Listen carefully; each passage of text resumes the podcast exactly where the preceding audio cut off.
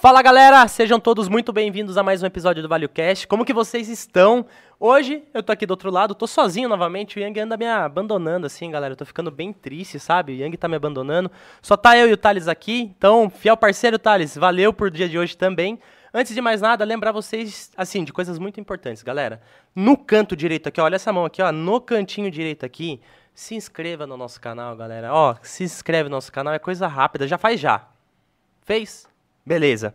Então, se inscreveu no nosso canal, clica naquele sininho no canto para vocês ativarem o, o sininho para avisar vocês 30 minutos antes do nosso episódio e também na hora que for começar o episódio. Ah, Augusto, eu não sei que horas que vai começar o episódio. Não tem problema, ative o sininho que quando for começar vai avisar vocês. Então, o sininho serve para isso. Lembre de curtir também o nosso vídeo, porque isso é muito importante para que entregue cada vez mais e pulverize o conhecimento, galera. Porque assim, compartilhe nosso vídeo com todo mundo, pulverize o conhecimento, porque eu falo pro pessoal aqui, né? O investimento do tempo de vocês aqui tem retorno garantido. Então é melhor do que qualquer outro investimento, tá? É, lembrar de agradecer também, né? Para que tudo isso aconteça, a gente precisa de parceiros fortes e eles são nossos investidores, que é a agência Sépia. Cara, se você precisa de marketing digital, é tráfego pago, né? Tipo, gestão do seu negócio, é tudo com eles.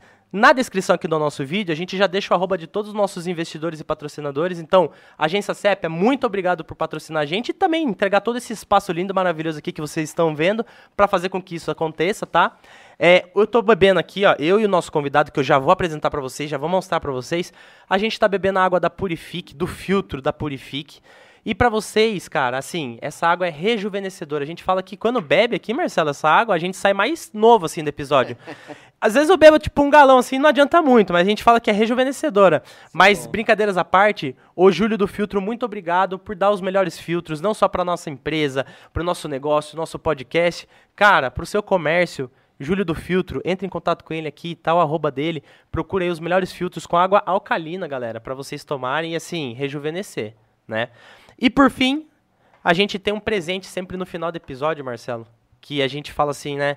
É um presente do ValioCast em parceria com a Dom Ângelo Pizzaria aqui de Sorocaba, que são os melhores, as melhores pizzas de Sorocaba, o melhor delivery e, por fim, é o melhor rodízio. Eles têm mais de 50 sabores de pizza e no rodízio deles não é só pizza, tá incluso três rótulos de cerveja, chopp, refrigerante à vontade. Galera, top, top. assim, é, de verdade, eu não tenho muito mais o que falar. É só vocês irem na Do Ângelo, peçam pizzas de lá também, se não conseguir no rodízio, que é o melhor de Sorocaba. Ah, falei muito, né? O Yang não tá aqui para me ajudar. Então, falei demais. Eu vou apresentar o nosso convidado de hoje, que hoje tem muito conteúdo e é um tema muito específico e legal, galera, de verdade. Então, Marcelo, antes de mais nada, gostaria de agradecer, cara, por esse bate-papo, né? Por você ter topado, né, esse bate-papo, trazer um conteúdo totalmente diferente e um conteúdo mega legal, assim, pra galera que tá assistindo e pra mim também que tô aqui, né? Eu falo que a gente que tá aqui do outro lado é privilegiado, porque é, a gente tem professores aqui na nossa frente, a gente aprende cada vez mais e aí a gente consegue, por fim, junto ao nosso propósito, entregar tudo isso pro nosso público. Então, Antes de mais nada, agradecer você por ter topado esse bate-papo. E se você pudesse apresentar um pouco o pessoal, falar seu nome, falar um pouquinho sobre você, se apresenta pro pessoal. E daí depois a gente vai fazer as perguntas mais polêmicas que, é que eu brinquei com o pessoal aqui, né? Pra uhum. gente fazer perguntas legais. Mas, antes de mais nada, obrigado, tá? Pela participação. Bom, antes de mais nada, boa noite, né? Eu que agradeço aí pela oportunidade aí de falar de um tema tão importante, tão apaixonante, que é esse tema de regularização de imóveis, tá? É, já adiantando aí é, sobre a regularização de imóveis, é uma atinge praticamente 50% aí da, dos imóveis no, a nível Brasil, né? Então nós temos aí muito, muito, muito assunto aí para poder tratar aí, tá? Falando um pouquinho da minha história, é, eu durante um tempo eu fui funcionário público, durante 11 anos eu foi no tempo que eu fui funcionário público eu, que me veio aí a, a vontade de faculdade de direito aí no ano de 2006, na FAD Sorocaba, né? E continuei ainda, quando eu terminei a faculdade, eu continuei ainda por cinco anos ainda com esse segmento aí. Né? Comecei trabalhando aí, a princípio, aí num, num outro escritório de, de, advocacia, onde eu acabei descobrindo esse, esse, esse segmento para trabalhar, uhum. né? E hoje estamos aí. Ah, eu abri a, o escritório aí já tem mais de 10 anos. Estamos aí nessa, nesse caminho aí da regularização de imóveis. Legal. É, para ir numa ordem cronológica, você falou que trabalhou na prefeitura, então vamos voltar é, um pouco. funcionário público estadual, não foi na Ah, prefeitura. tá. É, Funcionário público. estadual. Voltando um pouquinho, quando você foi funcionário público, é, que área que você fazia, que você trabalhava? Eu trabalhar, na verdade, Augusto, eu trabalhei numa área totalmente diferente do que... É, porque eu já falei assim, meu, é, Foi totalmente... funcionário é, público, beleza. Acho que ele trabalhava com alguma coisa em Não, relação que ele não, faz hoje. Não, não, era uma área totalmente diferente. É uma Legal. área, na verdade, é uma área de relacionada à segurança. Então Ah, eu trabalhei. diferente mesmo. É, fui fu- funcionário e é, totalmente diferente do que eu faço hoje, né?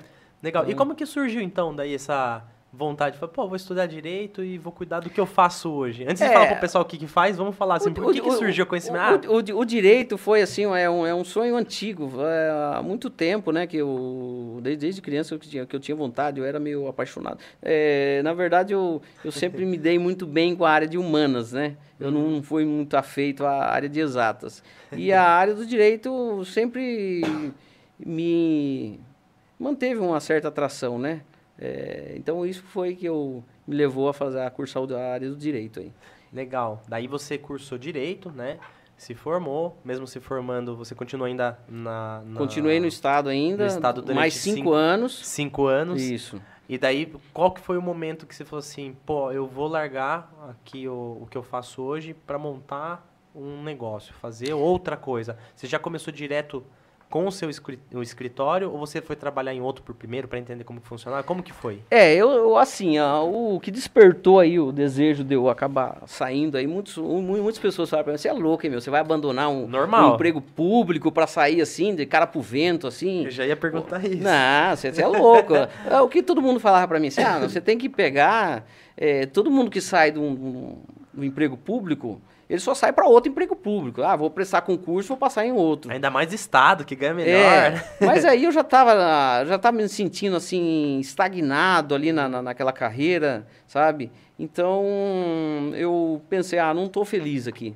E eu acho que a gente tem que estar num lugar onde trabalhar num lugar que você esteja bem. Se você não estiver bem, não importa o valor que você está ganhando, aí o importante é você fazer o que você gosta. Né? E aquilo ali para mim já tinha chegado num limite extremo de estagnação. Então, falei, ah, não, eu vou cair fora. E resolvi falar, ah, é, nesse momento, eu não tinha feito ainda, durante o período de faculdade, eu não, eu não fiz estágio, né? Porque é uma coisa até que eu recomendo aí para quem esteja estudando aí, que é muito importante você fazer o estágio. Porque o estágio, ele proporciona para você uma vivência prática profissional, né? E não foi o que aconteceu comigo. Então, quando eu saí da, do emprego público aí, é, eu saí sem conhecimento nenhum, né? E já fazia cinco anos, então vamos falar assim, quando você está cinco anos aí longe já da... Você terminou a sua faculdade e não está empregado, aí fica, cada vez vai ficando mais difícil, né? Mas ainda bem que comigo não foi isso que aconteceu. Eu acabei eh, adentrando aí num escritório de advocacia, né? Sem saber absolutamente nada, mas em pouco tempo eu já estava lá dominando aquele assunto lá. Trabalhei eh, por dois anos nesse escritório e de repente eu resolvi falar, não, agora eu vou seguir carreira solo, eu vou por mim mesmo, vou desbravar agora esse sem ter aquela segurança de estar trabalhando num outro lugar. Então vamos, vamos deixa, vou empreender aqui. Legal. né? Então eu comecei inicialmente comecei sozinho. eh, hoje a gente tem mais pessoas lá que nos auxilia, tem outro profissional, outro advogado que, que trabalha já para a gente ali no, no escritório, né? E é essa a nossa caminhada. Legal. É, antes de falar, né, o pessoal já deve estar assim, curioso. Pô, o que, que ele faz? O que, que ele faz? Lembrando, pessoal, né? É muito importante lembrar a galera que deixe seus comentários pra gente tirar dúvidas no final do episódio com o convidado. Então, clique aqui no cantinho, deixe seus comentários, porque isso daí ajuda muito a enriquecer cada vez mais a conversa. Mas voltando, quando você, você trabalhou du- durante dois anos nesse escritório, antes de abrir seu próprio negócio, esse escritório, o- você fazia o que você faz hoje ou não? Exatamente o que eu faço hoje. Legal. Então Exatamente você tipo, entendeu como que funciona o negócio, se especializou cada vez mais ali Perfeito, e falou, pô, é isso que eu quero. perfeito. Tá, tomou a decisão de abrir o seu negócio. Então, Sim. fala pro pessoal, o que, que é o seu negócio? Fala o nome do seu negócio, né? Do seu escritório, do seu negócio pro pessoal. E, e, e o que, que vocês fazem hoje? O que, que você faz hoje? O nome do nosso escritório chama-se Regularizar Bem, né? que Tem uma dupla conotação aí, né? Bem de bem imóvel, né? E bem de regularizar de forma bacana, né? Então ele tem essa dupla, essa dupla conotação. O nosso escritório, é, como ele trabalha com regularização de imóveis, então, assim, e tem vários, ele tem várias formas de você regularizar o imóvel. Tá? Vai depender muito da situação ali em específico que a gente tem. Então, a, falando aí, a principal forma hoje de você regularizar um imóvel é através de uma coisa chamada uso capião. É um instrumento jurídico uhum. chamado uso capião.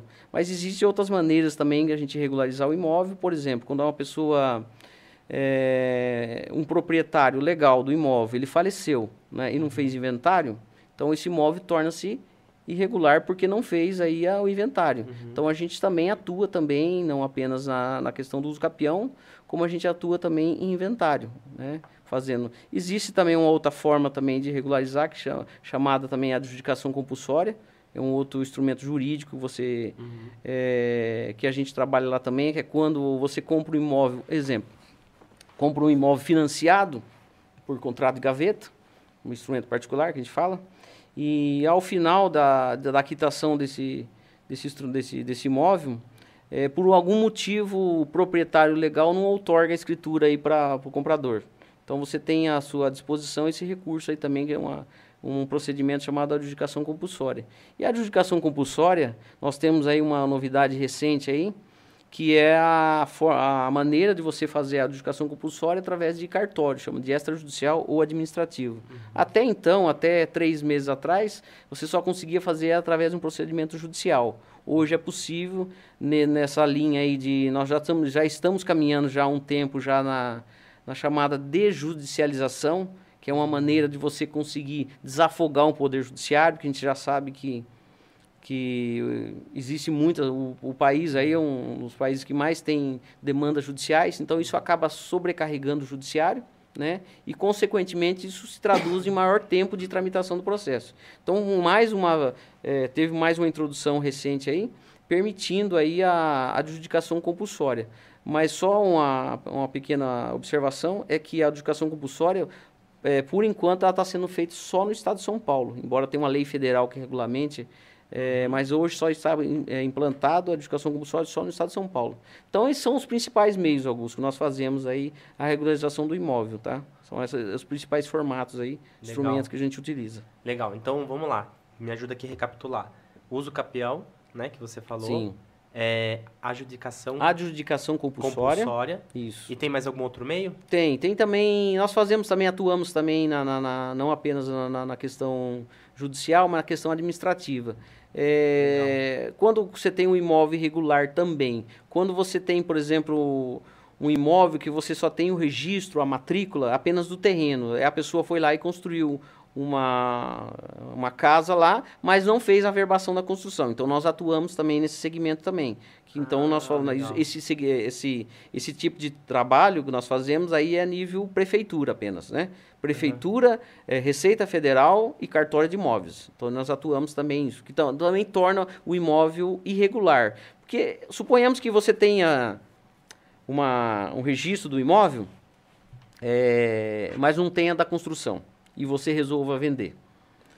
É, os bancos eles não fazem financiamento de um imóvel que não esteja totalmente regularizado. Regular. Então, se você não tenha a construção averbada na matrícula, no registro do imóvel, você, o banco vai recusar. Então, não vai, então, isso é um sério obstáculo aí para quem quer vender o imóvel, negociar. Né? Então, um profissional que conhece muito bem essa realidade é o corretor de imóveis. Então, é ele que, que está na linha de frente, ele sabe muito uhum. bem do que a gente está falando aí.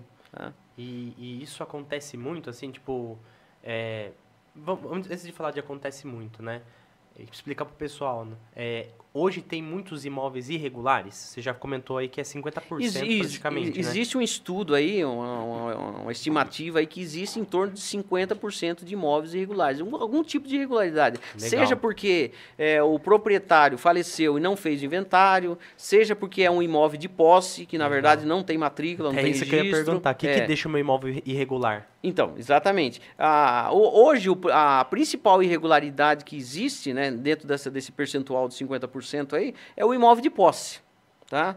O que, que, é a posse? Posse é uma situação de fato, né? mas que não torna a pessoa dona, é, dona legalmente falando. Porque o Código Civil é muito bem claro, ele fala só é dono aquele que registra. Então, se você não tem o registro desse imóvel, ele é um imóvel ele, tá, ele está irregular. Então, isso traz uma série de dificuldades para a pessoa. Né?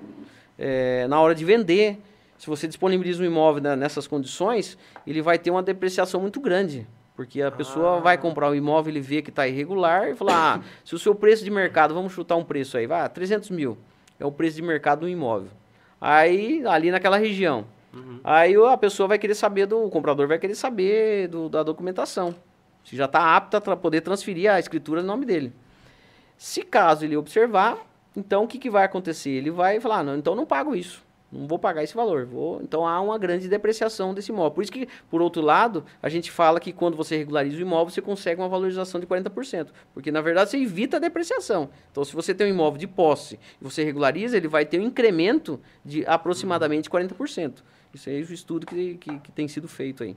Que legal, cara. Então, assim, é por base, às vezes, na, na- no, no não conhecimento das pessoas, faz com que fique mais difícil, às vezes, a negociação, ou até ela perca dinheiro, né? Então, ou até não faça o Exato, negócio, né? é, às vezes aí muita gente aí vai, vai sofrer na pele a questão da por desconhecimento, né? Uhum. Ele vai saber da necessidade de regularizar na hora que ele se deparar com a situação de precisar vender.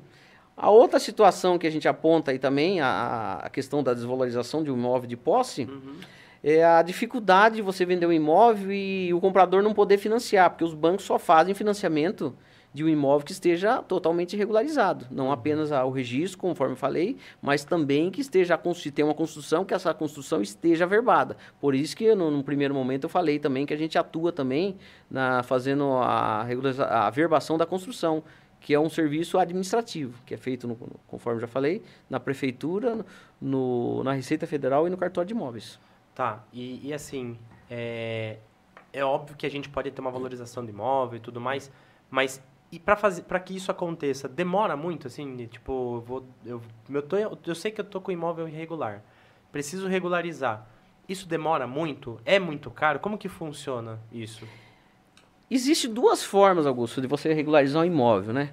É o que nós chamamos de uso capião judicial e tem também o uso capião administrativo, ou, ou extrajudicial.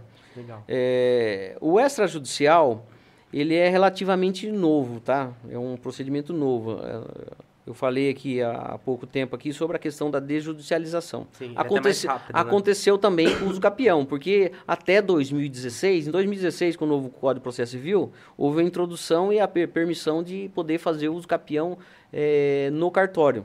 Tá? Uhum. Então, eh, no cartório, o que, que acontece? Ele tramita muito mais rápido que no judicial, porque eles têm um, não tem tanto trabalho, não é tão abarrotado igual o sistema judiciário. Uhum. Então, ele é, bem, ele é mais, bem mais rápido do que você eh, com o processo judicial. Uhum. Tá? Então, tem essa, essa diferença aí. Questão de valores. Existe também, inclusive, um, um mito em torno disso, que regularizar o imóvel, né, ou fazer uso capião, que é caro. Isso é mito, tá? Não é... Porque como eu- conforme eu falei aqui, se você tem aí uma um imóvel depreciado aproximadamente em 40%, é só fazendo uma conta rápida aí. Vamos imaginar, então, o mesmo, vamos pegar um valor de 300 mil. Você tem uma 120 mil reais. Uhum. Então, é uma desvalorização que- que é operada se você tem um imóvel de posse. Então, o valor para você regularizar representa mais ou menos hoje uns 5% do valor do imóvel. Então, é um valor muito baixo. Então, além do mais, a gente, esse preço aí, que, esses valores aí, para você regularizar o imóvel, é, a gente faz é, em condições facilitadas. Então, não há porque a pessoa falar que é um grande mito falar que, que é caro. Se você for analisar aí a questão matemática aí, você vai ver que não. Na verdade, não é um gasto. Você regularizar o seu imóvel é um investimento. Sim, com não certeza. é gasto, é investimento. Que você vai ter o benefício lá na frente. Com certeza. E lá na frente você não vai ter dor de cabeça pra vender ele, pra fazer qualquer tipo de coisa. Você já, e você já dorme bem, né? Porque você já sabe que tá regular ali seu imóvel, já foi regularizado, você não vai ter tipo de problema nenhum lá na frente, né? É, falando um pouco, pessoal, a gente falou bastante aqui de uso capião. Se puder explicar pro pessoal o que, que é.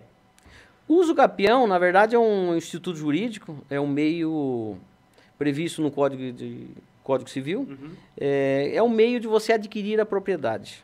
Porque o que, que, o, o que, que faz o uso capião? O uso capião ele transforma um possuidor em proprietário. Então, qual é a expressão da lei? A lei diz o seguinte: o artigo 1238 do Código Civil ele diz: aquele que exerce a posse mansa, pacífica e ininterrupta por determinado tempo, lá tem vários tempos, lá tem eh, várias modalidades de uso capião. Para cada modalidade é um requisito. Então, aquele que exerce a posse durante determinado tempo adquire a propriedade. Então, o uso capião nada mais é do que uma, uma maneira de você ingressar com, seja com procedimento judicial ou administrativo, de você entrar lá com, se for judicial, para você demonstrar para o juiz, comprovar que você está na, no exercício de posse do tempo que a lei está mandando, seja de 5, de 10 ou de 15, e para que ele possa declarar a sua propriedade. Ao final dessa nessa, nessa sentença, ele declarando a sua propriedade, você vai pegar essa sentença, levar até o cartório de imóveis e abrir a, o registro em seu nome. Então é uma forma. Ah. Esse instituto é um instituto muito antigo, já vem lá de, do direito romano.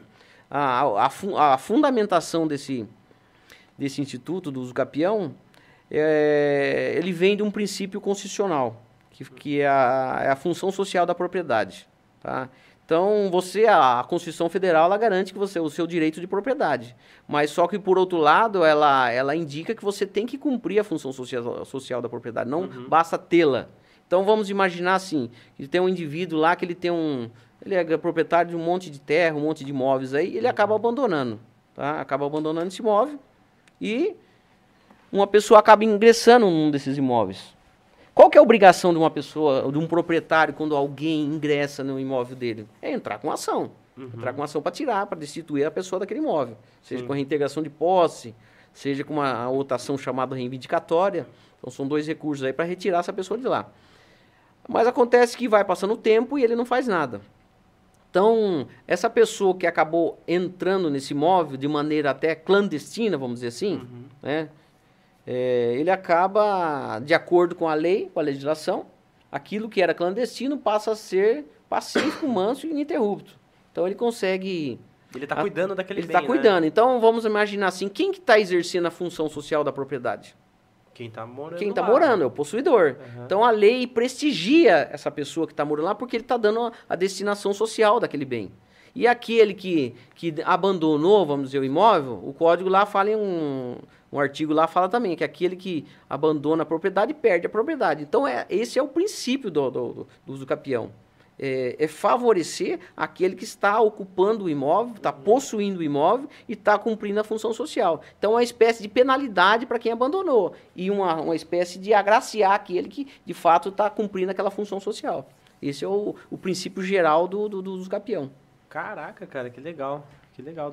Deu, deu para entender agora. Deu para entender porque é, e eu preciso provar, né, também, que eu tô ali naquele imóvel, que eu tô cuidando daquele imóvel, para que eu consiga entrar também com um pedido, né? Perfeito. Assim, na, na verdade, Augusto, não apenas é o, o procedimento de, de uso capião, mas todo o procedimento judicial que você vai entrar, você não basta você alegar. Uhum. Você tem que provar o que você está alegando. É aquele que alega que prove, né? Exatamente. Né? Se eu estou, por exemplo, é, narrando um fato lá, noticiando um fato, qual é o fato? O fato é, ah, o, o João, ele ah, reside naquele local lá há 15 anos. Tá, ok, mas como é que você prova isso? Bom, consegue provar de diversas formas. Aí a gente vai entrar por outros ramos do direito. Quais são os meios de prova? Os principais meios de prova são a prova testemunhal, a prova documental, documental a prova pericial. Então, são todos meios de prova. Então, a pessoa que está lá ocupando esse imóvel lá durante 10 anos, geralmente ele tem lá essa comprovação documental. Por exemplo, o cara está morando lá, ele tem a conta de luz que está uhum. em nome uhum. dele. Ah, então, é um meio de prova. O que, que normalmente nós fazemos? Se na, na hora da gente de, é, analisar o caso, ah, vamos ingressar com os capião de, de, nesse formato aqui. Nós, se nós definimos que, que o dele nós vamos fazer com de, de 10 anos, que é o mais comum, que é aquele de moradia.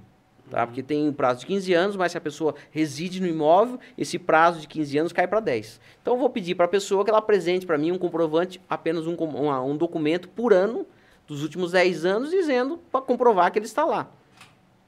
E aí já vou ah, antecipar aí também uma, uma dúvida que tem muito aí, que muitas pessoas, é um mito que corre muito entre as pessoas aí. Você não esquece. É, é a questão da, do pagamento de IPTU. Muita gente fala assim: ah, eu pago IPTU, eu pago IPTU e tem que ficar despreocupado, porque não vou perder o imóvel. É um, é um ledo engano. Tá? O fato de você simplesmente pagar IPTU não significa que você vai, você tem que cuidar do imóvel. Isso você não está cumprindo a função social quando você só paga o IPTU. Caramba. Por outro lado, também a pessoa que ocupa o imóvel, mas também não paga o imposto, ele também pode ser agraciado com, com uso capião.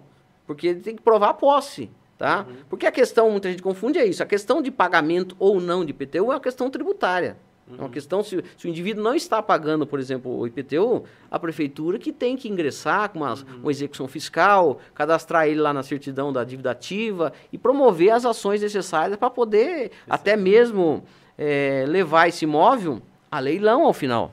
Você tem uma dívida rolando muitos anos aí, a prefeitura pode, é, depois de ingressar com a execução fiscal, levar esse imóvel a leilão para, uma vez vendendo esse imóvel, o produto dele pagar e se sobrar, se tiver algum resíduo aí, é, devolver para a pessoa. Então, é, pagamento de IPTU não é essencial para efeito de uso capião. Obviamente que se a pessoa paga, é um instrumento que, que vai reforçar a comprovação. Uhum. Que vamos imaginar assim, que a pessoa está morando lá, ele paga lá o IPTU e também tem a conta de, de consumo. Obviamente que eu vou, não, então traga então a traga para a gente aqui a, a conta de luz e o, e o comprovante de, de, pagamento do IPTU. Mas a falta dele não impede, tá? Vou deixar bem claro isso aí, porque é, é um, é um tema bastante é, é, muito polêmico aí, existe muito mito em torno disso, né? Muitas pessoas acreditam ah. erroneamente que tem que pagar IPTU e aquele que paga acha que não vai perder. Eu, eu seria um deles, né? Porque para mim seria na base do achismo, assim. Ah, quem paga. Se você fizesse essa pergunta para mim, tá, eu tenho imóvel. Se eu pago IPTU, posso ficar tranquilo? Na minha cabeça, ah, pode, você tá pagando lá o imposto do, do imóvel, embora você não esteja no imóvel seu, ok. Mas você falando, cara, faz total sentido, porque não basta só pagar, porque isso é uma questão tributária, né? O que perfeito, você acabou de falar. Perfeito. Né? Agora, quem está cuidando do imóvel, quem está fazendo lá o, é, o uso social que você fala? É cumprindo a função cumprindo social. Cumprindo a função social. Então, dá, dá, deu para entender agora em relação a isso. Quando você, um pouquinho para trás, você começou, você comentou da parte de reintegração de posse e tudo mais, vocês fazem esse tipo de, de serviço? Ah, perfeito, sim. Eu, eu falei sobre a regularização, mas a gente atua também, sim, na, na, na na Como questão que da, da, reintegração de posse, porque na verdade está relacionado também, Augusto, à questão da, da posse. Né? Regularizar o bem, né? É, na verdade, assim, a reintegração de posse, ela ocorre quando você é um possuidor e você tem o seu imóvel é, invadido, uhum. né? É, e tem situações também que não é caso de reintegração de posse. Tem uma outra ação chamada manutenção de posse. Qual, qual, a diferença de manutenção de posse e reintegração? A manutenção de posse, você está tendo apenas uma ameaça. O indivíduo lá, vamos supor lá, pode ser até o seu vizinho, que esteja tentando lá, mudando a divisa da cerca, é, do alambrado, lá, uhum. o que quer que seja. Ele está praticando um ato ali que denota ali, que demonstra ali que, que ele está com a intenção de invadir seu imóvel. Sim. Aí a gente entra com a ação chamada manutenção de posse. Agora, quando é o caso onde a pessoa ah, passou da ameaça, ele realmente ele adentrou no seu imóvel, então você vai entrar com a ação chamada reintegração de posse, para que o possuidor ele possa reintegrar aquilo que foi destituído. Sim. Então, essa é a diferença aí. Isso é importante. É, a reintegração de posse, normalmente, ela ocorre para quem é o possuidor. Porque quando você é proprietário legal e não possuidor, que é onde é o caso que a pessoa tem um registro, ou matrícula, ou escritura, as pessoas usam muito como sinônimo essas três, essas três palavras aí. Quando a pessoa ela, ela tem a, é, porta esse documento aí, quando alguém invade, já é um outro tipo de ação que ele tem para entrar, uma ação chamada ação reivindicatória. Tá? Uhum. Porque daí você vai entrar, qual que é o fundamento de você entrar com a, com a ação reivindicatória? O fundamento principal é o documento que você tem, o registro. Uhum. Eu sou proprietário legal dessa área. Então você vai entrar com uma ação chamada reivindicatória. Agora, quando é o caso, por exemplo, vamos, vamos imaginar aí que, que seja aquele, aquela fatia lá de, de 50% lá de, de possuidores, ou uhum. seja, que o imóvel esteja irregular.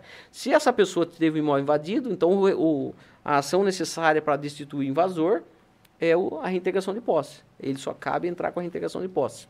Entendeu? E a, às vezes acaba acontecendo também, de algumas situações, onde ingressa com a ação errada. Que às vezes a pessoa é o proprietário, tem é. a matrícula, e ele vai acabar entrando com a reintegração de posse. Aí não é caso de reintegração de posse. Então aí tem, tem essa outra questão também, que tem que usar o remédio jurídico necessário. Uhum. Porque você, se você tem seu direito, mas você não sabe operar adequadamente o seu direito, você pode perder uma ação mesmo tendo direito. Então tem essa questão também da habilidade técnica de saber qual é a ação adequada para cada caso. Então nós atuamos, é, respondendo Legal, aí, é, atuamos aí sim na, na, na, na, questão possessória da reintegração também, quando o imóvel é invadido. Legal, e é o que você falou, né? É muito, é muito importante estar bem amparado, né? Buscar escritórios, né? Igual o, o seu, para conseguir fazer o negócio da melhor maneira, porque é o que você falou. Às vezes você pode estar certo, mas você pode perder aquele tipo de ação por, por, conta do, do conhecimento técnico e tudo mais dessa, desse escritório, não é isso? Sim, hoje, hoje em dia, o, o, na verdade, já vem de um bom tempo, né? Que o caminho hoje é a especialização, né? Ah, é, pra, e a gente, o exemplo que eu sempre uso aí é do médico. Se você está com um problema de, de coração, você vai procurar quem? O cardiologista, obviamente. Você uhum. não vai uhum. procurar o ortopedista, qualquer outra especialidade médica. Uhum. Você vai procurar o especialista. Porque quem tem a, a, a melhor solução para o seu caso é o especialista. O médico, um clínico geral, ele estuda lá de maneira geral o seu o corpo humano. Então, se você tem um problema específico, o médico clínico geral ele serve para se você está morrendo lá, se chega lá no, no, pronto atendimento lá com a dor no peito lá, ele vai prestar o primeiro atendimento para você, ele vai, vai evitar, vai ver os seus sinais vitais, se está comprometendo a sua, a, a sua vida, ele vai algum recurso ele vai utilizar. Mas a partir do momento que ele, ele vai fazer um diagnóstico mais preciso, que ele identifica que o seu problema é em determinada parte, ele vai encaminhar para o especialista. No ramo do, do direito e qualquer outro ramo aí, não é, não é diferente. Então é sempre importante ah, é procurar o, o, profissional especializado, né? É muito importante isso. Legal. E, e hoje você é totalmente especializado no, nessa parte de regularização de bens, né? Só para explicar um pouquinho para o pessoal, tem lá o direito criminalista, tem o direito civil e o trabalhista. Você se encaixa dentro do civil, né? Mas fora dentro do civil tem diversos nichos e ramos ali dentro, não é isso? Sim, o Código Civil, Augusto, ele é o eu diria que é a lei mais extensa aí, né? O, o Código Civil ele, é, ele, ele regulamenta aí a, a situação do indivíduo antes da, de nascer, chamado nascituro, quando ele está lá na, na, no ventre da mãe, uhum. até depois da morte. Então tudo isso é regulamentado dentro do Código Civil, né? É, depois da morte você vai trabalhar com a questão do, do inventário. inventário. Então o Código Civil, por ser muito extenso, ele acaba sendo subdividido em outros ramos. Você tem o direito de família, que está uhum. dentro do Código Civil, que é, eu falei a questão aqui da, do inventário, da, do direito de sucessões. É, você tem aí o direito comercial, que está tudo regulado lá também dentro da, do Código Civil. Então, ele é, por ser muito extenso, ele acaba sendo criando outros nichos, nichos né? do direito civil. Agora, o direito criminal, ele vai regulamentar outro tipo de, de assunto. Uhum. É aquele assunto relacionado a crime. Sim. Né? Aí, inclusive, ele tem não só o Código Penal, mas tem também o Código de, de Processo Penal, que, que é, um, é, um, é uma legislação que vai... É, é um instrumental, como você vai aplicar, porque nós chamamos... O, Executar, né? É, o que nós chamamos aí, os profissionais sabem disso, nós, nós falamos o direito material, o Código Civil, o, o Código Penal é um direito material, e o processo civil e o processo penal é o instrumental. É ele que vai fazer com que como que você vai operar aquele direito substancial ou material, tá? Então é essa divisão, na verdade a é, é uma divisão didática essa, né, que é feita de, de, de por ramos, né? Porque Legal. você tem, como eu, falei agora há pouco tempo, né? É sobre a questão da especialização, isso está entendendo direito. Por isso que é criado vários segmentos. Uhum. Falar, ah, esse segmento. Tanto é que a, a, sociedade, conforme vai evoluindo, vai surgindo novas demandas e vão se criando novas, novos, novas áreas de direito. Por exemplo, Sim. nós temos a área aí do. Uh, já, já é um pouquinho mais antiga, mas é, não é tão, não é tão velha assim. O direito ambiental. São, são, surgiram aí de necessidades aí recentes, né? Uhum. Tem aí o direito cibernético relacionado à informática. Uhum. Então vai se criando aí, conforme a necessidade, a complexidade, vai se criando nichos dentro do direito. Então por isso que tem essa, essa divisão. Mas eh, voltando, o direito civil, eh, a gente atua no, num segmento, embora apenas nesse segmento de regulação de imóveis, mas ele é muito extenso, né? extenso. né? Ele é tão que só no ramo que nós atuamos já tem muitas muitas questões aí para para ser tratadas, né? Legal, e é legal você falar isso, né? Porque não só por ser especialista, mas é legal para explicar pro pessoal que não é tudo a mesma coisa, né? E fora quando é tipo, ah, mas é só direito civil, então, não, tem tipo muita coisa, muitos ramos ali, nichos dentro dele.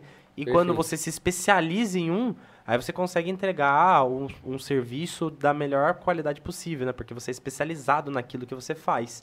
Então, dá, dá para entender muito bem isso daí quando você fala na, no quesito, assim, que tem um monte de ramos ali, um monte de nichos dentro do mesmo, do, do mesmo ato ali, né? Tipo, do, do direito ali. Perfeito. Legal. É, uma dúvida que eu tava é quanto tempo que tem a, a Regulariza Bem? Quanto tempo vocês estão ativos é, aí? Nós estamos aí há 11 anos. Caramba, há 11, bastante há, tempo. Há 11 anos que, que eu iniciei essa, essa abri o escritório aí, né? Uhum. E estamos atuando aí nesse segmento já tem há 11 anos aí. Caramba, é bastante tempo. É. E dentro desses 11 anos, se pudesse falar pro pessoal, qual que é o tipo maior quantidade de problemas que chega para vocês lá? Óbvio que tem esses daí, mas qual que é o que mais chega? Tipo, cara, esse daqui é meu carro-chefe, ó, direto. O carro-chefe é o próprio Usucapião mesmo. Porque, é o Usucapião? É, porque conforme eu falei, como ele tem um, uma, um percentual muito elevado, né? E, então as pessoas, é, quando eles se deparam com a dificuldade de, de, de um imóvel irregular, que conforme eu falei, a negociação, uhum.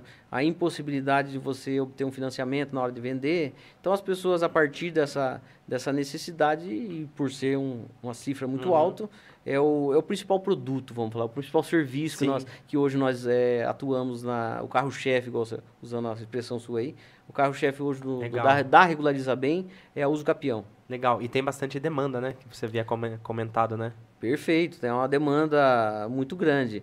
É, o que, que acontece? A gente... É, existe muito... Muitas pessoas, às vezes, acabam regularizando o imóvel dele individualmente. Mas tem situações também que a gente vê muita, muita proliferação de muitos loteamentos irregulares, né? Pelo país afora. Então, às vezes, a pessoa, ele, de repente, ele quer...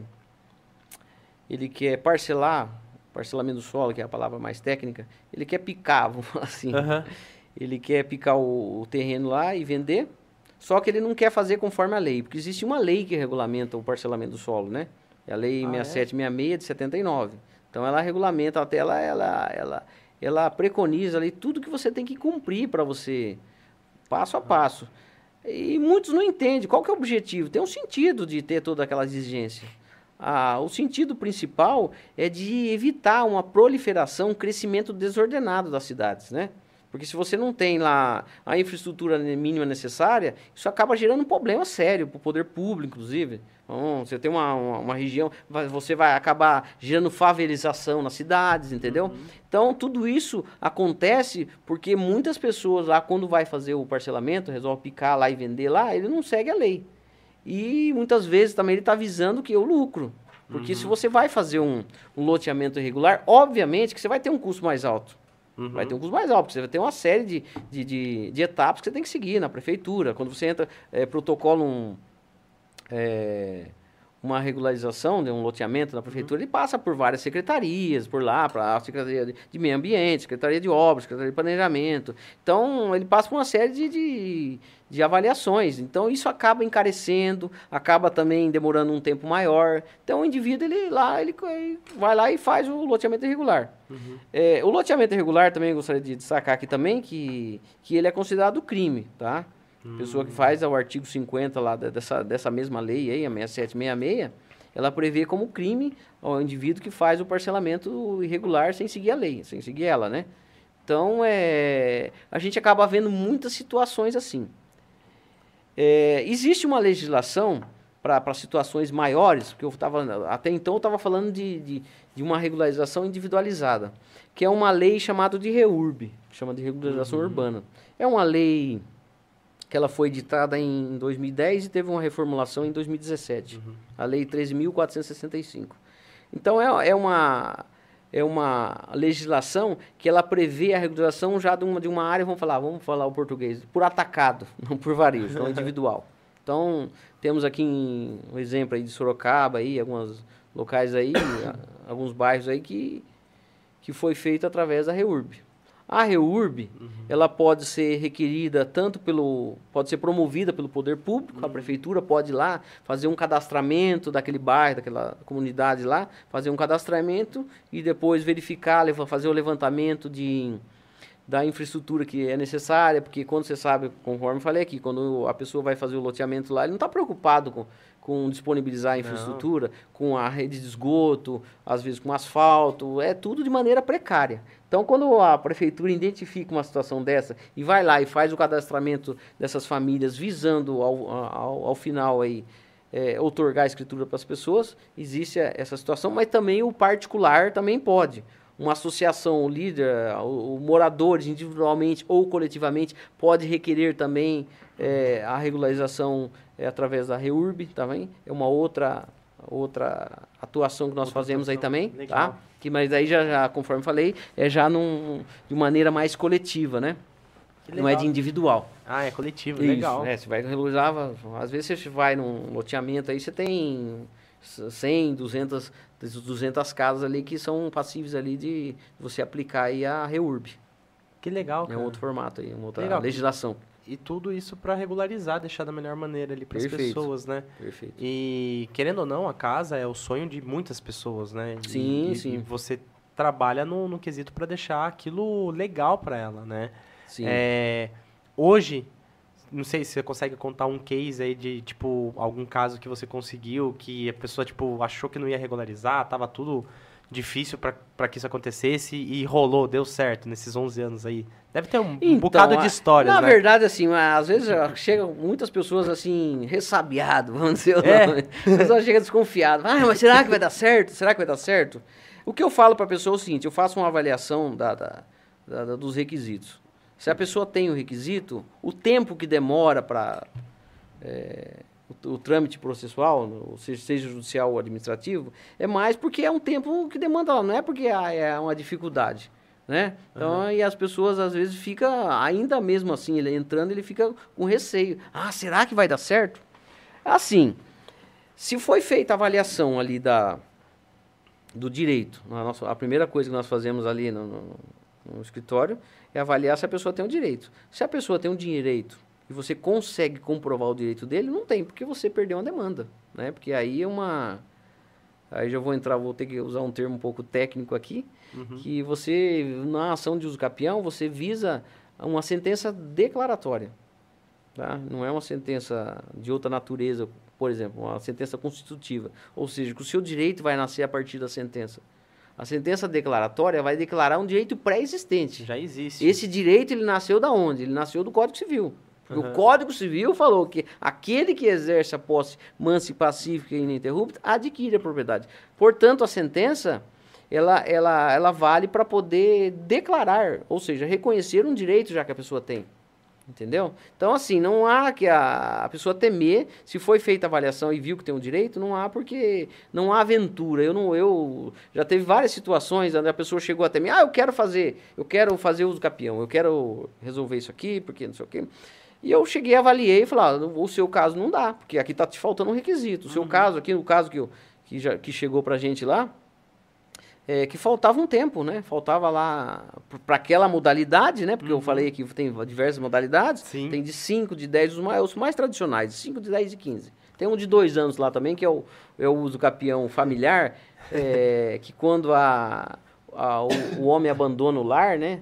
E fica dois ah. anos fora, que separou da mulher lá, a mulher tem o direito de uso capião, é o chamado uso capião familiar. Mas esse é muito raro.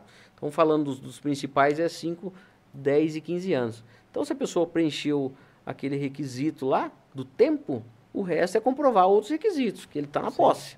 Tá? Então, se foi feita essa avaliação, não há que a pessoa temer. O tempo lá é porque demora mesmo lá, porque o Poder Judiciário tem uma demanda muito grande, é muito congestionado. O Brasil é um dos, um dos países que mais tem processo. Né? Sim, é, no estado de São Paulo, há muito tempo atrás, se falava em 40 milhões. Nossa. Então, se você for analisar, a população hoje do estado de São Paulo é mais ou menos isso, né? 40, uhum, 40 e poucos milhões. É praticamente um, um, uma ação por cada habitante. Então, é um número exagerado. Então, não há é, poder, não há estrutura, aparato judicial capaz, juiz capaz, é, de dar conta de tantas demandas, né? Então, por isso que quando você ingressa com o processo, demore todo esse tempo. Mas não que, ah, será que vai dar certo? Não, é questão, de, vai chegar o seu momento. Vai chegar a sua vez lá, que seu, seu processo está na fila lá, que vai chegar a sua vez lá, que ele vai analisar o seu caso lá e vai, entendeu? Então, ah, nós fazemos essa avaliação muito criteriosa. Se você não tem o requisito, nós, nós, nós somos muito sinceros, muito claro. Falou, ah, você não tem o requisito. O dia que você tiver o requisito, se for a questão do tempo, o dia que você tiver o requisito, você retorna aqui, a gente ingressa com o seu processo. Porque se eu for entrar com o seu processo sem ter lá, aí é um risco de eu entrar e perder. Na verdade, eu vou perder, não é um risco, eu vou perder. Então, eu não, nós, não temos por, por, por prática nos aventurar num procedimento desse. Eu avaliei lá, você tem o direito, vamos levar adiante. Que legal que você daí é muito transparente com o seu cliente, Sim, né? Pra, é. pra mostrar desde o início, ó, não vai dar certo por conta disso, disso, disso. Agora, se ele preenche todos os requisitos, não tem por que não dar certo, né? Isso é legal pra caramba. E depois, assim, tipo, a hora que deu certo, que a pessoa fala, pô, deu certo, a galera se emociona, e aí? O que... Ah, é, é, mas é é uma grande emoção, né? Porque você ter o, o seu imóvel, né, a escritura na mão, É. a, ter a... Eu sou dono agora. né? Exatamente, você- você poder falar assim, eu sou o dono legal aqui, ó, tá aqui a- o registro na minha mão, sou o proprietário legal desse imóvel, né? É, é muito importante. Sim. Até porque se você, vamos, vamos supor, se você quer, suponhamos que a pessoa ela tem um imóvel lá e de ele, de repente ele queira fazer um empréstimo bancário. É, o banco vai pedir uma garantia, você tem algum bem? Ah, eu tenho um imóvel lá de, de contrato de gaveta, de posse lá. Bom, esse Ixi. bem não, não é, É, apto não- aí para vale, né? para servir de garantia para o banco. E o banco vai É. exigir aí uma um, um registro, né? Um documento, um imóvel que tenha é, que esteja regularizado, né? Então é um outro ponto aí também, né? Que você tendo o, imóvel dentro do seu patrimônio legal, você consegue obter recursos financeiros aí perante as instituições bancárias aí, né? Sim. É, uma, a gente comentou lá atrás, e é uma das coisas que eu tenho dúvida, né? Não sei se vai conseguir passar, é, ou se é muito específico, mas qual que é a diferença entre escritura, registro e... Ai, você tinha falado o nome de outro. Matrícula. E matrícula. Tem, tem uma diferença? Na verdade, Augusto, é, a gente usa bastante, a gente trabalha com os três, as três terminologias, três nomenclaturas aí, porque às vezes as pessoas elas, elas trabalham, conhecem mais por um determinado nome. Assim, então assim, quando a gente vai falar sobre a escritura, na verdade não é o nome correto falar escritura. Porque o que, que é escritura? Escritura é nada mais é do que um, um instrumento, é a diferença do, do, do contrato de gaveta com escritura pública, que é um documento público que você, que você faz lá no ato da compra e venda, você faz fazer no cartório de notas. E muita gente não sabe, mas assim, para você fazer, quando você compra um imóvel regular, que tem, tem registro legal, você vai comprar da pessoa, para você fazer a transferência, o comprador fazer a transferência dele, são dois atos. O primeiro ato é a escritura pública. A escritura pública. Escritura pública de compra e venda, e depois que você faz a escritura pública, você tem que levar registro no cartório de imóveis. Porque conforme eu falei aqui, só é dono quem registra. Então vamos imaginar a situação onde a pessoa apenas fez, a pessoa apenas fez a escritura Só pública, escritura. mas não levou a registro. Ele não tornou-se proprietário legal. Caramba. Ficou pelo meio do caminho. Muito embora isso hoje é, é mais raro de acontecer. Aham. Já tive casos, já peguei casos assim, é, excepcionais, mas já teve casos assim, que a pessoa, por um motivo ou outro, ela foi lá no cartório, fez a escritura pública, Uhum. mas não levou para registrar. Ele não tornou-se dono. E daí, nesse caso lá, uma pessoa acabou entrando lá, ele abandonou o imóvel e acabou perdendo o imóvel. Então ele não tinha nem aquela ação que eu falei aqui, que é a ação reivindicatória, que ele pudesse se valer dela, porque ele não era Sim. proprietário legal. Então, assim, voltando. Então, a escritura é um nome popular que as pessoas falam, mas na verdade é registro. O nome técnico é registro. Ou Legal. matrícula. Porque quando você registra o seu imóvel que está no seu Gera nome, ele gera um número de matrícula. Então, a gente fala registro ou matrícula. Você tem registro ou matrícula no seu nome. Então, a escritura é o nome pop, vamos falar, o popular, mais o pessoal fala aí, fala, ah, eu quero escritura na minha casa, mas não é escritura. No final das contas, o final do procedimento do capião que você visa é registro do imóvel. Legal. Certo? Até porque não tem, só para Aham. falar aqui, na, no processo de uso capião não tem nenhum nome escritura. Porque você não está, na verdade, é, comprando de ninguém, para que aquela pessoa, o vendedor vá lá no, no cartório de notas e faça uma escritura pública de compra e venda. Você, e aí nesse sentido, vou até adentrar um pouquinho, Manda meio que superficialmente, numa Legal. parte técnica, que é a seguinte. O uso capião é uma forma chamada originária da propriedade. Por que originária? A propriedade nasce a partir da, do uso capião.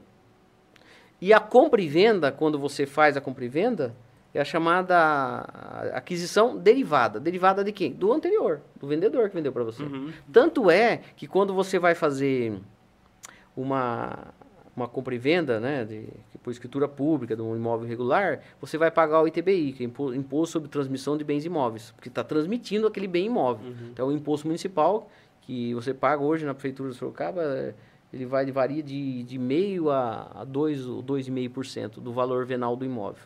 Quando você faz o capião, você não tem esse, você não paga esse imposto. Porque ali você não é transmissão. A propriedade está nascendo a partir dali. Está nascendo a partir dali. Inclusive, que, que o direito civil falou, ó, você adquire a propriedade a partir da. Então, a partir da sentença, você, o, que o juiz vai declarar ali a sua propriedade, então não tem incidência do, do chamado ITBI. Tá? Por, por causa dessa diferença aí. Uma forma originária de aquisição da propriedade e não derivada. Igual compra e venda tradicional. Caraca, ó, gente. Dá pra aprender muita coisa aqui, cara. Que legal. Tem muita coisa. É, é, que, é, um, é, é uma área apaixonante. Eu, eu sou apaixonado pelo aquilo que dá eu pra, faço. Dá pra perceber, dá pra perceber, porque você fala de um jeito que, cara, dá pra entender mesmo, sabe? É, é, é, é assim, você deixa muito claro, assim, pra, pra gente ir diferenciando o que, que é o que ali, né? E eu tava com essa, eu tava com essa pergunta para fazer no início, daí eu tô deixando agora para perto do final. Eu não sei se você percebeu, mas a gente já tá quase uma hora já falando aqui. Verdade? É, Nossa, quase uma passa hora. rápido. Voa, né? mas, Voa. mas tem pergunta aqui do pessoal, tem mais pergunta minha, fica, fica tranquilo que ainda tem mais um pouquinho de conteúdo pra você gerar aí pro pessoal. Uma das perguntas que eu tava no início, que eu tô deixando para fazer agora, é assim, é, ok, regularizar imóvel e tudo mais, mas estou hoje num imóvel, depois de um bom tempo. Não sei se ele tá regular ou não? Como que eu faço? Eu, eu, eu procuro vocês, né? Procuro um escritório, eu, eu, levo algum tipo de documento, ou eu posso verificar em casa o que, que tem que ter para ver se está regular ou não? Como que eu vejo hoje? É, normalmente, quando você tem uma situação de irregularidade, o próprio, a pessoa, o possuidor, ele já, já tem essa ciência, né? Mas Legal. existe uma forma também de você acabar... Às vezes, eu suponho, às vezes a pessoa tem uma curiosidade de saber, ah, estou morando tanto tempo nesse imóvel aqui, exemplo, estou morando há 10 anos nesse imóvel. Será sei, que é? Mas não sei quem que é o dono. Existe um meio de você conseguir isso.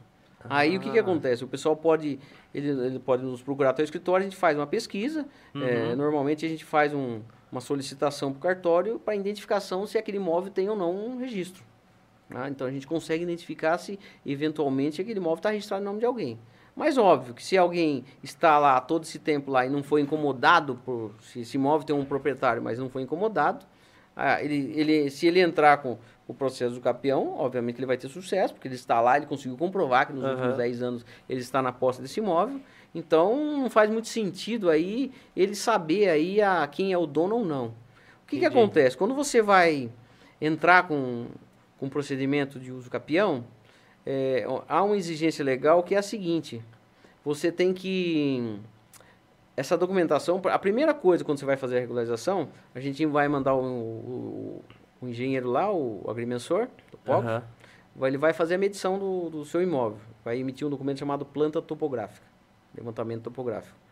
Então, esse, esse, esse, esse documento feito pelo agrimensor, ele é submetido ao cartório de imóveis, para que ele possa, é, a partir desses dados técnicos aí, a, a, a levantar se aquele imóvel existe ou não um, um registro. Uhum. Né? E a partir disso, se, for, se o cartório identificar que existe um, um proprietário desse imóvel, você te, obrigatoriamente, você, se você ingressou com o procedimento de uso campeão, você tem que dar ciência, nós chamamos de citação.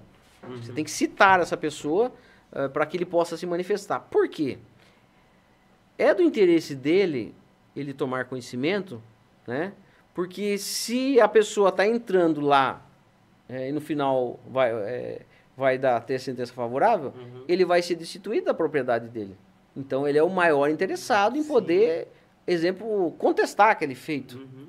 né? Então vamos supor lá que é, a pessoa esteja simulando uma situação que esteja lá na posse por algum motivo ou outro. Então é a oportunidade que através da citação vai dar a oportunidade para o real, o verdadeiro proprietário, para que ele possa se manifestar. Então, é, obviamente que não basta ele pegar e falar assim, ah, não, eu sou proprietário, ele não pode fazer o capião. Não é isso. Se o outro está falando que ele está no exercício de posse lá e comprovou, ele tem que falar ao contrário, tem que falar que não, sendo que você não exerceu. Porque ele simplesmente falar que ele é proprietário, que o outro não pode fazer o capião, isso não cola, vamos dizer o português, claro. Sim, isso não, não é acolhido, esse tipo de argumento, né? Então, é, respondendo a sua pergunta aí, é possível sim. É, é, se você não sabe, você descobrir quem que é o... Embora isso seja Irrelevante, Irrelevante, né? Irrelevante, porque se você, você pode usucapir o imóvel, seja ele tendo registro ou não. Se ele tem registro, tá em nome do João, do Pedro lá, não importa. Tanto faz. Uhum. Ou se, se ele não tem, é só uma, o, a pessoa que estava anteriormente lá era um possuidor que vendeu por você através de um contrato de gaveta, ele transmitiu a posse para você, porque é outra coisa que eu não falei aqui também, que, que a própria legislação ela permite que se você, você suponhamos, você comprou um imóvel faz um ano, Uhum. comprou um imóvel um ano e você comprou do cara que tinha nove anos lá de posse. A lei permite que você junte do antecessor possuidor os nove anos com o seu um ano, você completa o ciclo, o tempo, Sim. o requisito necessário, para você entrar no seu nome. Então é outra forma também, outro recurso permitido pela legislação. É somatória da posse dos, dos possuidores antecessores. Cara, que legal, cara. Que, que incrível, porque é, é assim, é, as pessoas que têm esses tipos de dúvida, até ia perguntar, qual, é, qual que é o maior, a maior quantidade de dúvidas que você recebe lá hoje? Você tem listado ah, isso? rapaz, tem, tem, tem bastante, hein? Tem, Tem. um elenco aqui, não sei, acho Pro- pro- não pro- dá para falar tudo. ó, Vamos falar. Não, pe- pega, pega uma aí. Pegar os porque assim, ó, best, os sabe, the best. É, os the best. Porque assim, eu fico imaginando, né? Cara, eu já tenho um bocado de, de dúvidas. Tem um pessoal aqui que já tá mandando no, no chat algumas dúvidas. E eu fico, e eu fico assim, cara, essas dúvidas a galera certeza que liga lá pra vocês, né, Pra tentar tirar essa dúvida ou vai lá. Então, qual que é o maior tipo de dúvida que o pessoal tem? E às vezes pode ter alguma dúvida que você fala assim, meu, isso daqui não é nem comigo, é com outra área. Vamos lá. É, eu acho que a mais, é, a mais importante é o top trend. Né? O que está encabeçando a lista aí é a... quando a pessoa pega e fala assim: Ah, mas uso capião é coisa de invasor. É coisa de grileiro, é coisa de vagabundo. Não é, não é. Conforme eu falei aqui, a- o fundo, o pano de fundo aí do, do uso capião é a função social da propriedade. Embora tem situações onde um grileiro, deu o exemplo aqui, onde um invasor entrou lá na área lá, a origem dele era clandestina, mas por passado o tempo que o proprietário deveria ter entrado com uma ação para poder retirar ele, essa clandestinidade do início, o tempo vai fazendo com que ela perca, vai tornando-se pacífica ou mansa, que é um requisito da uso capião. Sim, porque Então, assim, embora ele possa, é, é, a- o uso capião ela possa é, agaza- dar guarida aí a essa situação, não é majoritariamente, ou a função não, não é, é coisa de vagabundo, igual a turma acredita. É uma maneira de você regularizar a sua propriedade. É um recurso legal, é um meio legal. A outra a pessoa pergunta: ah, mas a- a- o registro, a matrícula, já não vou usar mais, que eu falei que não é escritura. É, registro. O registro, a matrícula que pro- proveniente dos capião, ele tem mesmo valor da, da, da, da- da- do outro quando eu comprei? Claro, mesmo valor. Não tem diferença nenhuma. Porque, voltando aqui, o que torna a pessoa proprietária? É o registro. Então, se eu obtive o registro, não importa se a obtenção do registro ela veio através dos capião ou se ela veio através de uma compra que eu fiz do anterior que era proprietário, que fez a escritura pública e depois levou a registro, não importa. Ela tem a mesma garantia. Então, é, um, é uma dúvida muito frequente que, que permeia a cabeça das pessoas aí, mas não faz sentido. Tá? Então, assim, o capião é um meio legal. Portanto, tem a mesma validade que uma, um registro normal quando você comprou um imóvel é, registrado. É, é Legal. principal. Tem mais, se vocês quiserem. Não sei, Manda, se, se o manda. tempo, não sei se o tempo permite, né? Vamos Claro, cara, manda mais uma aí. É. Manda mais uma pra gente. Eu vou lendo aqui do público. O público, o público tá Ah, mandando. tem gente que pergunta, uso capião quando tem outro imóvel, é possível? É possível. Posso fazer uso capião com mais de um imóvel? Posso. Se eu for possuidor de mais de um imóvel, eu posso fazer. Só tem uma exceção que é a seguinte: tem um- uma modalidade de uso capião que é chamado especial urbano, que inclusive o tempo dela é de 5 anos, que ela tem alguns requisitos. Entre eles é que o imóvel não possa passar de 250 metros. Então vamos imaginar que a pessoa esteja na posse de um imóvel de mil metros. Já não dá para trabalhar com essa modalidade de especial urbano, que ele limita até 250 metros. E também a, a segunda exigência é que a pessoa resida no imóvel e não tem outro imóvel. Então, Ah, suponhamos, se você entendi. opta por fazer eh, vários usos capião, mas não utiliza o especial urbano, você pode fazer. Você não pode fazer mais de. Se você vai fazer o especial urbano, mas tem, outros, o- tem outro imóvel registrado no seu nome, não é permitido. Então, eh, essa é uma dúvida muito frequente. Posso fazer mais de um? Pode, desde que você não colida aí com a, Encaixa em todos esses requisitos aí que você acabou de Exatamente. falar. Sobre o- a dúvida frequente também que tem aí, eh, nós já abordamos anteriormente, é sobre o pagamento de IPTU, né? Ah, verdade. Pagamento de IPTU. Então já, já falei Já aqui falou que, um pouco que o pagamento de IPTU é irrelevante, é apenas uma questão tributária, que se caso a pessoa não, não pagar, ele vai ser penalizado pela, Pela prefeitura ali. prefeitura através da, da execução fiscal e toda... Preciso morar no imóvel? Uma outra pergunta. Preciso morar no imóvel? Não necessariamente. O que vai mudar é o seguinte, se você não mora no imóvel, o tempo é maior. Eu falei aqui sobre 10, bastante sobre 10 anos, mas 10 anos, porque, regra geral, o, o tempo de uso capião, chamado uso capião extraordinário, é de 15 anos. Mas a lei faz uma excepção, uma excepciona lá, caso onde ele de, de- cai de 15 para 10, quando a pessoa mora. Então, assim, se eu não moro no imóvel, eu posso fazer uso capião. Claro que eu não vou fazer com 10 anos, eu vou ter que estender um pouquinho mais o meu período de comprovação. Não vou comprovar apenas 10 anos, vou ter que comprovar 15 anos. Se eu estou lá 15 anos, seja eh, eu mesmo ocupando, ou seja, com a somatória dos antecessores, eu posso fazer normalmente. Certo? Essa é as, as top. Olha, já tô. Aqueles que quer burlar, né, o negócio hoje. Tô dessa parte dos 15 anos, que eu não tô morando. Deu 10 anos, mas não estou morando, né? Quero acelerar o processo para não dar 15 anos. Começo a morar a partir dos 10 anos. Posso dar entrada ou não? Tem que esperar Deus 15? Você tem que esperar ou não, você tem que ter, ter, ter efetivamente o tempo lá de, de, De moradia, de- porque de- daí vai ter que ter testemunha. Exatamente, porque blá, você blá, tem- blá. conforme eu falei, você tem que. Não basta você alegar o fato. Você Eu tem tenho que, que provar. Legal. Né? Então Legal. você tem que. Então não, não adianta Augusto ser malandrão. Vai ter que provar, então. É, se você, se a pessoa quiser caminhar, tá- caminhar por, por, esse, por, essa, por esse meio aí, ele tá arriscado a tomar uma invertida, Sim, né? com certeza. Uma litigância de má fé. Com certeza. É, ou até mesmo de, de responder por uma, uma falsidade documental, porque quando no curso do procedimento é identificada alguma uma prática ilícita, inclusive é, o juiz, no caso, pode até remeter para o Ministério Público, mandar para a Polícia Civil, para poder identificar que lá se há uma, uma, uma fraude, se há uma produção de documento, Sim. né? Então tem todas essas questões aí. Sim. Vou pra pergunta do público aqui. Vamos tem, lá. uma, tem umas perguntas aqui, ó. Tem uma galera interagindo. Boa noite, galera. Ótimo ValioCast a todos. Tem uma da Laís aqui, ó, falando assim: não sei se é uma pergunta inteligente, mas como um imóvel que foi populado pelo MST pode ser regularizado? Como o imóvel foi? Populado pelo MST, que é o Movimento Sem Terra, Sim. pode ser regularizado. Ixi, eu acho que, acho que deve ser populado, é, é ocupado, É. quer dizer, né? acho que sim. Acho que é ocupado, isso mesmo. Então, é, aí a gente. Aqui, a questão do MST já é uma questão mais. É, uma questão ligada mais a. O pessoal tá a- mandando pergunta a- As pessoas que há muito tempo aí, elas vêm fazendo um, um lobby aí pela chamada reforma agrária, é uma coisa muito antiga isso, né? Então são movimentos aí políticos, né? O MST é um movimento político que luta contra isso, né? O que que acontece? O movimento do Sem Terra depende muito, eu não falei aqui, mas ó, como foi a Laísa, né? Isso. ela levantou essa questão, eu, eu vou abordar aqui ó, um, um outro tema aqui. O MST, muitas vezes, ele, ele acaba invadindo terras públicas, né? Então, assim, terra pública é impossível de ser usucapida. Você pode ficar 50 anos em cima de uma terra pública. Ela nunca vai poder ser usucapida. Então, você pode fazer uso capião de terras particulares, de Entendi. bens particulares. Então, vamos imaginar que o MST, ele Invasão, invadiu, ele é. invadiu uma, uma propriedade particular. Aham.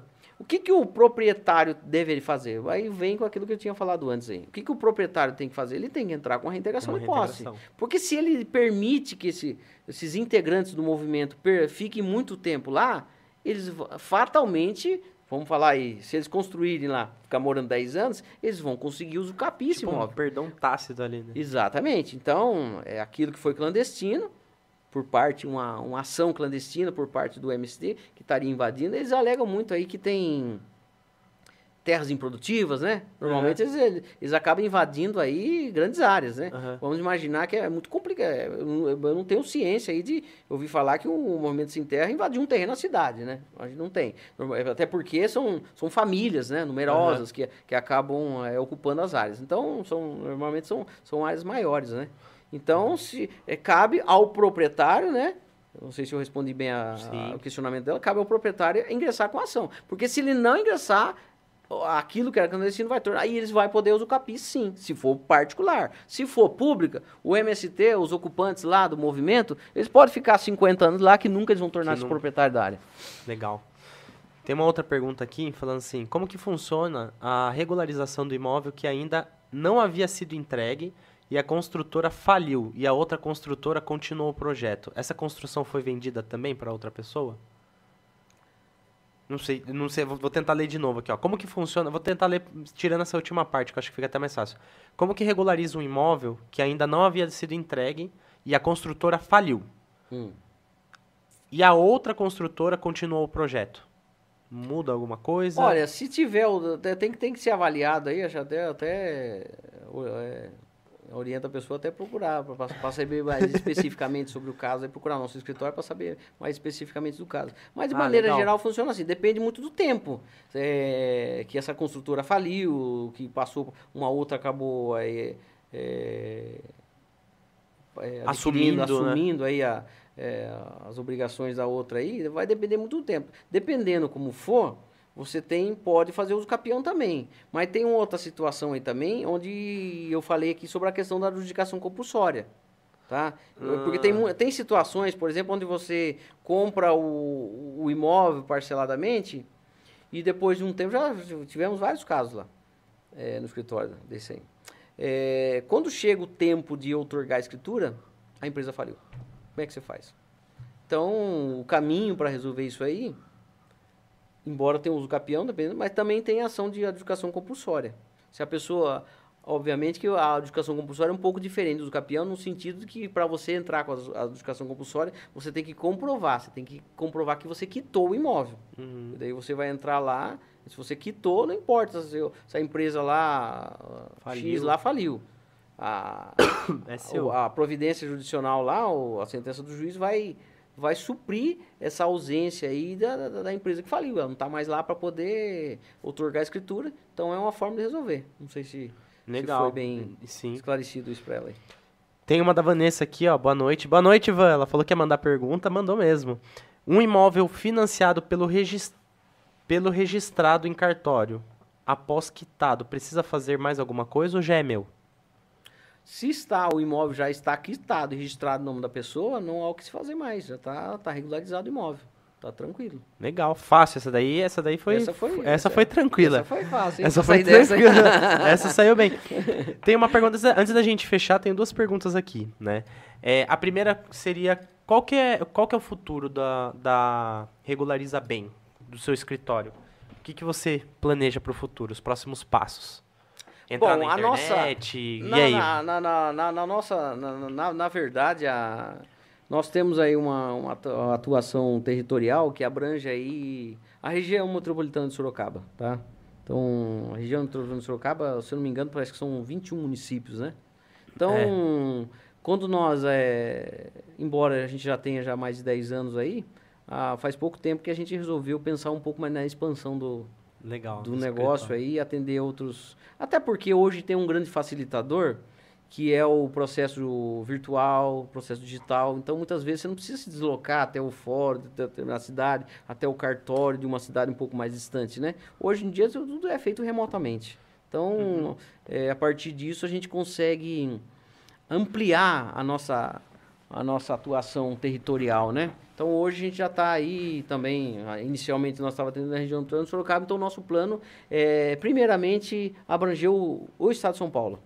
Legal. Brasil já só o estado de São Paulo, para mim, já está tá de bom já, tamanho, né? Já, já que você falou que tem muita demanda, imagine a quantidade de trabalho que você vai ter aí, Bastante, né? bastante, né? Então, Legal. vamos imaginar assim, ah, nós estávamos trabalhando com, com um raio aí de aproximadamente 70, 80 quilômetros, que é onde, Nossa, é, é, onde abrange a, regi a região Perímetro do, metropolitana de Sorocaba. Mas a gente está tá extravasando um pouco, ampliando essa, esse raio, né? E com isso, consequentemente, a gente, se, se eu for pegar, por exemplo, um, ampliar para 100 quilômetros, eu consigo atingir a Grande São Paulo. Sim. Então você tem Grande São Paulo, você tem 20 milhões de a população de 20 milhões. De, Vai ter que aumentar a quantidade de escritórios ou hoje no modelo home office, é, home office é, é mais é tranquilo. Gente, é o que a gente pode pensar em outros formatos, um formato de parceria, né? De você ter uma sucursal, sei lá, tem alguma coisa lá, um, Legal. um, um escritório avançado para você atender. Tudo isso é, é o nosso o nosso plano de, de crescimento aí, porque a demanda ela existe, né? É, o que eu acho que falta muito aí na, na para as pessoas é uma, um, uma conscientização, é um esclarecimento, porque muitas vezes é, a gente vê muito, se falar muito termo técnico, né? E a gente procura sempre passar uma linguagem mais, mais próxima do, do, do, do cliente, Sim. aquilo que a pessoa entenda, porque não adianta eu ficar falando grego para a pessoa. Uhum. Tem que falar numa, numa linguagem que a pessoa possa compreender, né? Para se, se, se conscientizar da importância do usuário imóvel, tem que falar de maneira muito clara e aberta, Sim. né? Sem muito usar juridiquês, sem muita Sim, né? com é certeza. O, o, objetivo central. Então, é, a nossa proposta, Augusto, é essa. De trabalhar nessa, nesse esclarecimento aí mais preciso, né? Mais... Legal. É, e por fim, né? Pra gente encerrar com chave de ouro esse episódio mesmo, porque, cara, foi incrível, é muito conteúdo, muito conhecimento que foi passado aqui. A gente costuma sempre falar pros convidados que vêm, né, na última pergunta, e eu gosto de parafrasear o Jota, né, eu, eu, eu juro que eu vou criar uma pergunta minha agora pro final, mas eu continuo ainda parafraseando ele, porque eu gosto bastante da termologia que ele usa na, na última pergunta que ele faz, às vezes, pro convidado dele, que é assim, se você pudesse escrever uma frase ou dar uma ideia e colocar no outdoor onde o mundo todo pudesse ver, qual seria? Olha, eu vou usar uma, uma frase muito curta. Poderia Ótimo. trabalhar uma frase muito. Diante de tudo isso que nós falamos aqui, de toda né, essa explanação aí, eu diria que imóvel regularizado é imóvel valorizado. Apenas isso. Acho que, isso, acho, que, acho que isso resume bastante, né? Porque que é coisa melhor do que ah, você ter um bem valorizado. Muitas pessoas se preocupam muito. É, exemplo, você tem um carro irregular. Por que, que as pessoas não, não deixam o carro irregular? Porque ele está tá sujeito a ser parado numa blitz. Hoje nós temos os radares, radares uhum. inteligentes aí, dependendo de alguns rodovias, você tem. Se o seu imóvel, tá, se o seu carro está com um licenciamento atrasado, opa, o radar já pega no próximo posto policial, já vai parar você, já vai aprender seu carro. E às vezes as pessoas acabam se acomodando, deixando o imóvel lá, né? E o carro, interessante, né? E, na, na verdade, o maior patrimônio que a pessoa tem é a casa, né?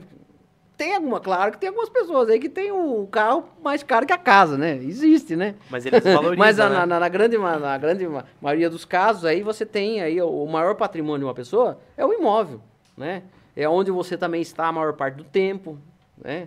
Então, é, eu vejo uma preocupação muito grande das pessoas manter o, a, a, a, documentação do carro regular e às vezes a, a casa ele acaba passando, a, é, é, até por sendo contaminado por esses mitos, ah, que é caro, não vou fazer isso não, deixa pra lá, que tá bom assim pra mim, entendeu? Então, às vezes a pessoa, então, voltando aqui a, finalizando aqui, imóvel regularizado é imóvel valorizado. Acho que isso basta, né? Fechou com chave de ouro, galera. Galera, que episódio incrível, sério, de verdade. Assim, cara, é, é muito bom a gente ter pessoas que são especialistas naquilo que fazem, né? Porque cada vez mais a gente consegue entender esse tipo de tema e é cada vez melhor ainda para o ValueCast trazer esses tipos de temas que são mais específicos para levar para o público que às vezes não tem esse conhecimento e às vezes tem uma dúvida grande em relação a isso, que é uma dúvida que é o que você falou. Tem uma demanda grande, ou seja, se tem uma demanda grande é porque muita gente ainda tem a dúvida. Muita gente ainda está regular. Igual os estudos falam, né? Sim. Então, cara, vamos regularizar seu imóvel, gente. Quem tiver dúvida, entre em contato com o pessoal. É, o arroba deles também está aqui na descrição do vídeo, juntamente com todos os outros nossos investidores patrocinadores. Já que a gente está acabando, então, vou lembrar de agradecer eles também, né? Então, a agência CEP é muito obrigado pelo patrocínio, pelo investimento. Dom Ângelo Pizzaria, que a gente vai mandar depois no, no final do episódio, até ver aqui, Dom Ângelo, a gente vai mandar Opa. no final do episódio um presente do ValioCast junto com a Dom Ângelo pro convidado. Então, se vocês quiserem saber, siga o convidado. O convidado falou que vai postar lá, olha lá, ó, vai postar lá o presente que foi ganho da, da Dom Ângelo. Vai marcar Dom Ângelo também, né? Que são os melhores rodízios da cidade. Cara, melhor pizza e melhor deliveries. De verdade, entrega muito rápido. Sério. E por fim, o Júlio do Filtro, muito obrigado. Porque assim, Júlio, acabou a água do meu copo, vou ter que pegar um pouco mais. E já que a gente acabou o episódio, né? A gente vai tomar mais água lá depois. Essa daqui é água que, que passarinho bebe, tá? Essa daqui é água que passarinho bebe, que a gente... Essa a pode. Gente, essa pode. Então, antes de mais nada, galera, muito obrigado por tudo, muito obrigado pela, pela parceria, muito obrigado por terem assistido esse episódio. Marcelo, de novo, muito obrigado por ter topado esse bate-papo, por ter trazido esse conhecimento e a gente conseguir pulverizar isso para o pessoal, né? A gente fala que esse conhecimento ele fica em- ad eterno ali no YouTube, então fica lá. Então quem quiser ver depois o vídeo, rever, mandar para alguém, é só copiar o link e mandar. Não se esqueçam de se inscrever no nosso canal, de curtir o nosso vídeo, compartilhar esse vídeo também para todo mundo que tiver dúvidas referente a esse tema. Sigam o pessoal da Regulariza Bem. E por fim, galera, amanhã tem mais episódio e até a próxima. Tchau, tchau.